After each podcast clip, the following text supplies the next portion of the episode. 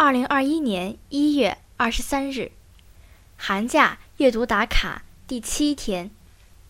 博洋给孩子的《资治通鉴之战国风云与大秦一统》第二章：商鞅变法。黄河和崤山以东地区有六个强国，分别是齐国、韩国、赵国。魏国、燕国和楚国，淮河泗水之间的小封国还有十多个，大家只把秦国看作是落后地区的一个部落，各种会议都拒绝秦国参加。这种歧视使秦国国君赢渠梁，也就是秦孝公，深感耻辱。他决心整顿内政，富国强兵。公元前三六一年，赢渠梁颁布招贤令，无论是本国人民还是别国宾客，只要有可以使秦国强大的谋略，我就任命他当高官，分给他土地和钱财。魏国的贵族公孙鞅听到这个消息，投奔秦国。他通过宠臣景建见到了赢渠梁，提出了富国强兵的具体方案。赢渠梁喜出望外，请公孙鞅负责执行。意料中的，这件事立即受到了既得利益者，也就是当时的贵族们的反对。但是，公孙鞅对赢渠梁说：“就普通人而言，面对一项重要变革，开始时他可能不会热心投入，但等成果呈现出来，他一定会欢天喜地。”有高贵品格的人绝不随波逐流，建立不是工业的人也绝不去征求每一个人的意见。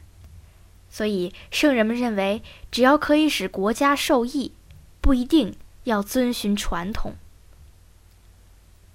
高级官员上大夫甘龙提出异议说：“恐怕不见得遵循传统的风俗习惯。”依照传统的法令、规章制度处理国事，官员们可以愉快地胜任自己的职务，也不会引起人民的骚动。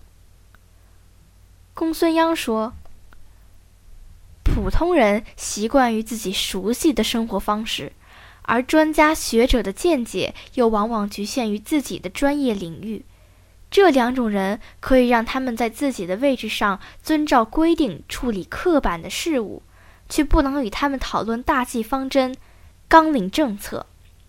智慧的人指出方向，平凡的人实践执行，贤明的人变法改革，庸碌的人牢牢守住现状，死也不放。赢渠梁毅然地对公孙鞅说：“我听你的。”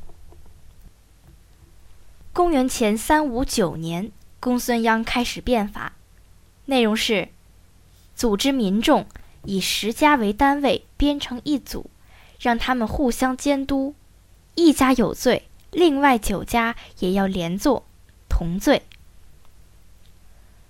鼓励告密，检举犯罪与在疆场上杀敌有同样的奖项。知情不报或包庇犯罪的。按阵前降敌处罚。建立军功的，依照等级接受赏赐；自相殴斗的，按情节轻重处分。勤劳努力从事耕种、纺织的农夫、农妇，有超额生产的，免除他们的徭役；从事蝇头小利的商人、工匠，有因懒惰而陷于贫穷的，全家接受惩罚。男的当奴隶，女的当奴婢。皇亲国戚如果不上战场，一律剥夺他们的皇亲国戚的身份。对于爵位、官级，要有一定的高低尊卑和一定的升迁秩序，分配给他们与身份相当的田庄、奴仆、婢女和衣服器物。对国家有贡献并有功勋的人，赐他荣耀。没有功勋的富有家庭，即使再富有，也没有光彩。